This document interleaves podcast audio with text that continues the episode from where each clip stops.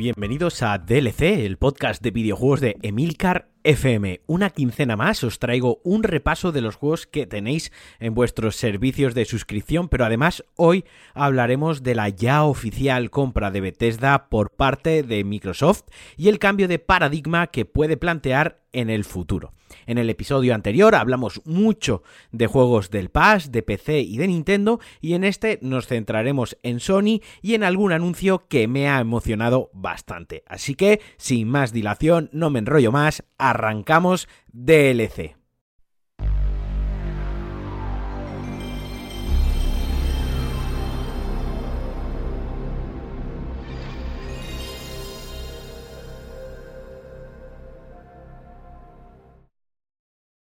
El primer juego del que os voy a hablar es Ratchet Clan, que lo podéis descargar de manera totalmente gratuita durante todo este mes de marzo sin suscripción de ningún tipo. No hace falta el Plus, no hace falta el Now y será vuestro para siempre. El año pasado, con motivo de la pandemia, Sony lanzó un programa llamado Play at Home, donde durante unos meses regalaba un título.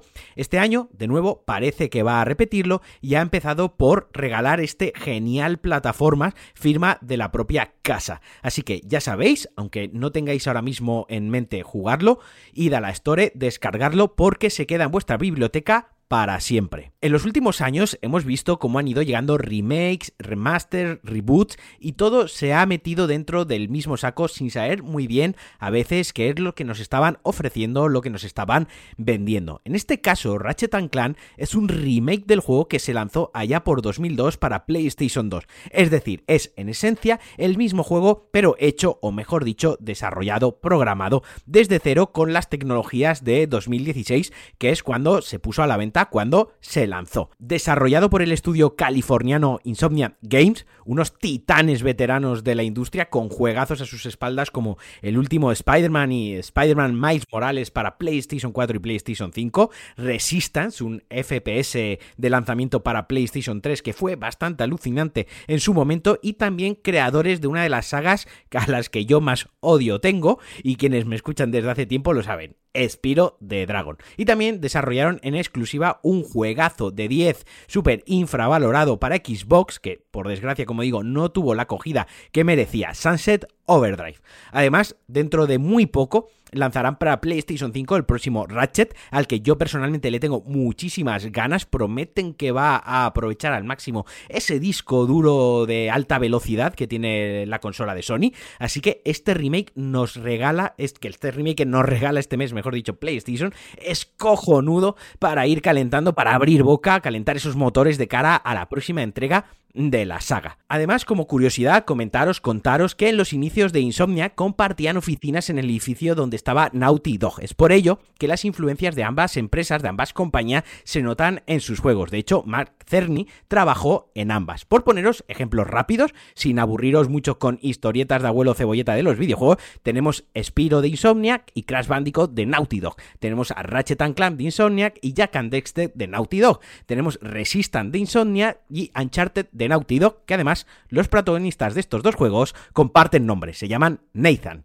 Pero vaya, esto son curiosidades sin más que os cuento, porque bueno, pues yo soy muy fan de estas dos compañías, me encantan y me conozco bastante bien su historia y la quería compartir con vosotros, pero vamos al lío. Ratchet Clan 2016, plataforma de acción y aventuras muy espectacular, divertidísima y con unos, y con unos graficazos que aguantan el tipo perfectamente y que además es una aventura perfecta, ideal para toda la familia. Pese a que sea un remake, el juego tiene muy claro lo que es, de dónde viene y cuál es su esencia. Y eso es lo mejor de todo. Una aventura de acción directa, simple, lineal, con sus secciones de plataforma, sus secciones con algún mini puzzle muy sencillo y enemigos a los que aporrear sin demasiadas complicaciones, pero con mogollón de armas. Todo esto envuelto en un diseño artístico muy llamativo que roza por momentos el estar viendo una película CGI y con muchísimo, muchísimo sentido del humor. Uno de sus puntos fuertes es que puede ser disfrutado por todo tipo de jugadores. Los más casuals encontrarán en él un juego entretenido que no les pone trabas ni les exige ser unos expertos a los mandos y que además los más hardcore, los jugadores old school, les traerá muy buenos recuerdos de juegos clásicos y lo disfrutarán. Digamos que para mí su pureza, y no me gusta demasiado utilizar este término, es lo mejor del juego. Se siente como es. Una aventura 3D de acción que te teletransporta directamente a PlayStation 2, que te teletransporta a GameCube, a la primera Xbox.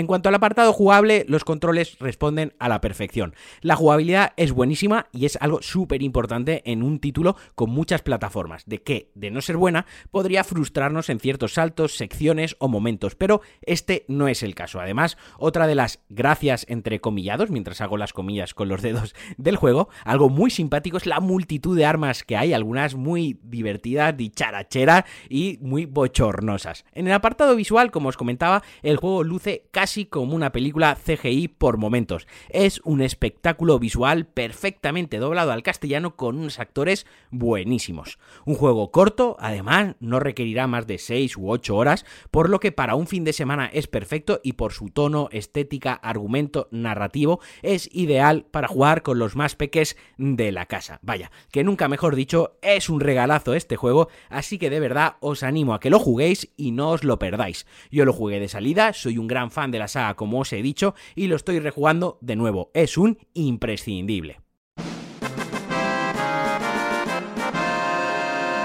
Y ahora sí, vamos con los juegos del Plus de este mes de marzo que vienen bastante fuerte. Me voy a quedar con dos títulos, Final Fantasy VII Remake y Rembrandt from the Ashes. Disculpad mi pronunciación, ya sabéis que pronunciando en inglés no soy la, persona más hábil del mundo, no tengo la mejor dicción anglosajona. Al primero jugué muchísimo y al segundo lo voy a empezar a jugarlo en cuanto acabe un par de juegos que tengo por ahí pendientes. Últimamente voy pilladísimo de tiempo y no juego tanto como me gustaría, esa es la verdad, pero bueno, vamos a centrarnos. Caretas fuera, a mí me gusta ser honesto, me gusta ir de frente. Siempre he sido un hater de la saga Final Fantasy. En su día jugué a Final Fantasy VII, jugué a Final Fantasy VIII, porque era lo que había en la época, no podía comprar todos los juegos que salían, tampoco todos eran accesibles, ni se, ni se lanzaban tantos juegos como hoy en día. Entonces, pues los jugué un poco por inercia, pero sin pasármelos. No empaticé con los personajes, no cogí cariño a ninguno, no me emocionó la historia, así que me desconecté totalmente totalmente de la franquicia y nunca me ha vuelto a interesar. Hasta que apareció este Final Fantasy VII Remake. Estamos hablando del remake del que, y aún teniendo en cuenta mi apreciación personal sobre el juego original, sé reconocer el valor y la importancia en la industria, uno de los juegos más importantes e influyentes de la historia de los videojuegos. Así que, obviamente, cuando se anunció este remake, como os digo, obtuvo mi atención al instante, pese a que la manera de comercializarlo de la compañía japonesa me parece una auténtica guarrada, me parece un despropósito. Es un juego por capítulos, no un juego completo. Lo que significa que lo que jugamos en este Final Fantasy VII Remake es el inicio de la historia global. Esto no significa que sea un juego corto, ni mucho menos, ni falto en contenido, pero sí que significa que el juego no cierra la historia ni el arco argumental principal. Es algo que debéis tener en cuenta si no lo sabíais previamente y si tenéis pensado enfrascaros en la aventura que aproximadamente os durará unas 30 o 40 horas para completar el juego. Dicho esto, y de nuevo con la honestidad por delante, a mí me flipó me encantó. Un sistema de combate que deja de lado los turnos del original para ser algo más hack and slash como vimos ya en Final Fantasy XV, pudiendo cambiar de personaje en medio del combate, incluso ralentizar el tiempo para usar habilidades, objetos o hechizos. Una buena combinación del sistema por turnos tradicional adaptado al sistema de combate de acción actual. Obviamente, y tratándose de un título tan emblemático e importante, que tiene un hueco en el corazón de prácticamente todos los aficionados a los videojuegos, los sentimientos frente a este remake son de lo más variado, desde gente que lo detesta porque no respeta en nada la esencia original y ha tenido cambios en el argumento, en el guion, a otros como yo que sin querer saber nunca nada de la franquicia está ansioso porque salga el próximo capítulo, porque lancen la nueva parte de este remake.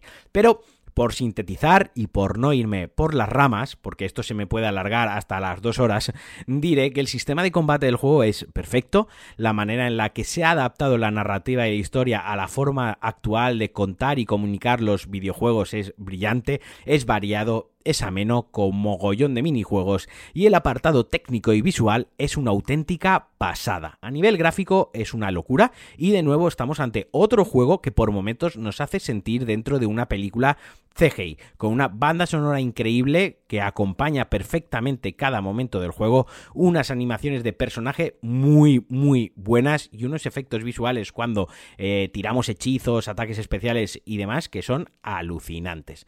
En cuanto a lo malo, porque también os tengo que contar que cosas que no me gustaron, todo sea que lo juguéis y penséis, pero qué mierda nos ha recomendado Marquino, quizás el diseño de algunos niveles y algunas misiones secundarias son algo mediocres comparadas con el conjunto global. Tiene algunos tramos bastante alargados, que se nota que los han ido estirando para darle duración al juego y dan cierta sensación de quizás de sazón y tedio. Y por supuesto, el peor punto en mi opinión, que como os he dicho es el final, que no es un final, es un simplemente continuará en el próximo episodio, que ni siquiera sabemos cuándo se lanzará. Puede ser el año que viene o dentro de 5 años. En cualquier caso, es un juegazo, es un juego de 9 sobre 10 y que lo tenéis gratis en el plus de este mes, así que de verdad darle un chance, darle una oportunidad y jugadlo un poquito al menos, las primeras horas que están muy muy bien. El siguiente juego al que no he jugado, pero lo voy a hacer inminentemente, como os comentaba cuando acabe las cositas pendientes que tengo, es Remnant from the Ashes de Gunfire Games, un estudio americano fundado en 2014, sin demasiado recorrido y que podríamos decir que este Remnant es su primer juego grande importante. Desarrollaron previamente Darksiders 3 y alguna cosita, pero digamos este es su juego importante. Remnant es una especie de shooter en tercera persona fit Dark Souls, cooperativo hasta con dos colegas o bien individual con también toques de supervivencia. Todo ello ambientado en un futuro distópico posapocalíptico. Mm, básicamente el juego parte de, que a finales de los años 60 unos bichos malos invadieron la Tierra, la reventaron y el jugador empieza 80 años después de estos sucesos intentando sobrevivir y buscarse la vida. Como os comentaba, es un juego de acción, un juego de disparitos, pero también de rol. Contamos con puntos que nos permiten subir de nivel a nuestro personaje, mejorando diferentes stats como la salud, resistencia, velocidad de recarga y también, como no podía faltar, todo el set de equipamiento, armaduras, armas, mejoras que obtendremos looteando componentes necesarios, etc. Y de los Souls adquiere, o mejor dicho, se inspira en el sistema de muerte, resurrección, puntos de control y progresión por experiencia. Una cosa muy guay y que es lo que me atrae principalmente para jugarlo es que el mundo se genera de forma procedural, es decir, es aleatorio y los encuentros y enfrentamientos con enemigos son cada vez diferentes. Cuenta con unos 20 bosses, unos 20 jefes finales en total, pero quizás su punto débil o el que más he leído a la gente, a mis amigos, a mi TL quejarse, es que si juegas eh, solo, la dificultad está mal equilibrada. Demasiado difícil, demasiado difícil cuando juegas solo, demasiado fácil cuando juegas con dos amigos. Pese a ello, y por la propuesta de un Souls de disparo y la ambientación, en cuanto pueda, eh, lo voy a jugar. Si vosotros lo probáis y os gusta, pues me podéis mandar comentarios y me podéis dar vuestra opinión.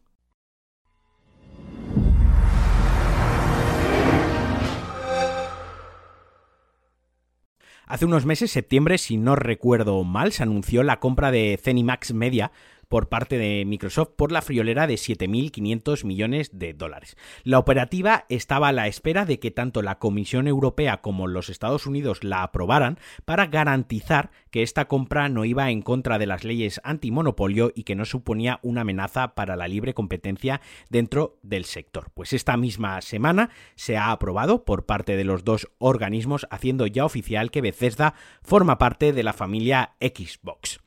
Pero aparte del vértigo que da la cifra y que quizás sea, si no la más importante, una de las más importantes adquisiciones y operaciones estratégicas a nivel empresarial dentro del, dentro del sector de los videojuegos, ¿qué implicaciones tiene esto para nosotros, para los jugadores?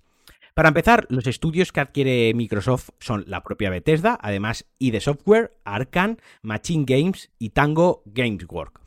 Voy a haceros un pequeño repaso, unas pinceladas de algunas IPs, algunas franquicias que tienen estos estudios que quizás os suenen a chino, pero que si os nombro juegos vais a ver rápidamente la envergadura del asunto. Así por encima tenemos Skyrim, la saga de Elders of Scroll, tenemos la saga Fallout, Dishonored, Wolfenstein, Doom entre muchos otros, pero estos nombres ya por sí son importantes, son de peso, sagas con mucha historia y con una gran base de fans y de jugadores. Pero ¿qué pasa ahora? Todos los juegos de Bethesda van a ser exclusivos y los exclusivos que están por llegar a PlayStation 5 Pues bien, de esto poco se ha dicho todavía, al menos a día 11 de marzo, que es cuando estoy grabando este DLC.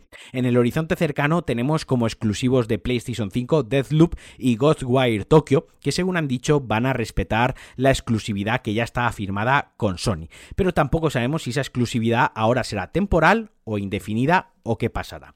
Los juegos online como The Elders of Scrolls Online seguirán como hasta ahora y se podrán jugar en la plataforma de Sony, se respetarán los acuerdos y los términos de uso. Ahora bien, respecto a los futuros juegos como Starfield o el próximo The Elders of Scroll, que es el sexto, creo recordar, desde Microsoft y desde Bethesda han dicho que se estudiarán caso por caso. Puede que algunos sean multiplataforma, otros que sean solo exclusivos de Microsoft y otros que cuenten con una exclusividad temporal.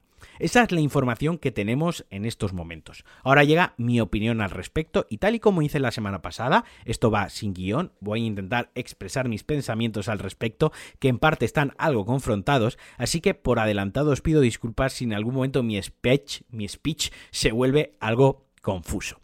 Por una parte, mm, me parece guay la compra de Microsoft. Me parece guay lo que ha hecho porque Microsoft está en un momento que no tiene grandes exclusivos, no tiene grandes IPs, salvo Forza Horizon, Gears of War, que ya se está quedando un poco anticuado, Halo, que no tiene muy buena pinta el, el próximo, que sí, que tiene muchísimos fans, pero no tiene ninguna IP, no tiene ningún juego de peso que diga voy a comprarme su consola, ¿no? Voy, voy a montarme un PC Master Race de 2.000, 2.500 euros. Entonces, esta compra de Bethesda le va a dar ese empujón que necesita, le va a traer juegos exclusivos de renombre, de prestigio, y que van a hacer que Microsoft vuelva a levantarse y vuelva a estar en, en un lugar muy, muy bien considerado que quizás desde la pasada generación ha ido perdiendo.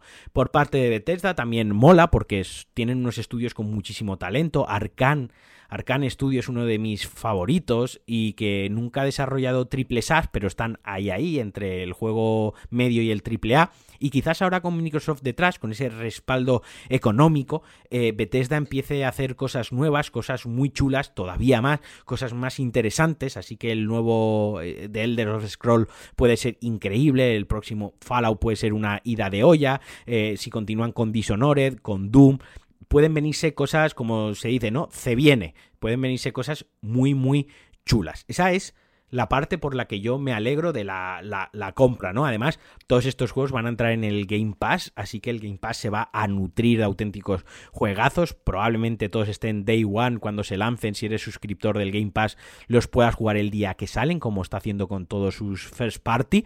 Así que desde ese punto, genial. Ahora bien, eh, ¿dónde tengo los sentimientos encontrados, confrontados? Es que, por otra parte, que los juegos sean solo exclusivos de Microsoft y que los jugadores de PlayStation o los jugadores de Nintendo se vayan a perder, pues el próximo Skyrim, el próximo Fallout y demás, pues en parte me, apena un poco porque yo creo que los, que, los videojuegos deberían evolucionar hacia la democratización, que todo el mundo pudiese jugar a todos los videojuegos, porque al final la mayoría de los videojuegos son productos de entretenimiento, son juguetes para adultos, como he dicho muchas veces, pero hay muchos otros que son auténticas obras de, arte, son obras culturales que trascenderán y que trascienden.